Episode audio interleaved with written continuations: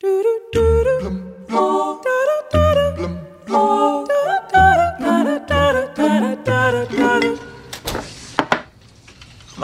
don't be so sensitive.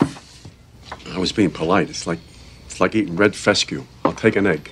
You want an egg? Bobby, make my nephew an egg. I don't want an egg. I think I'll take an egg. Make us a couple eggs. I'm doing it. You told me. He don't want one.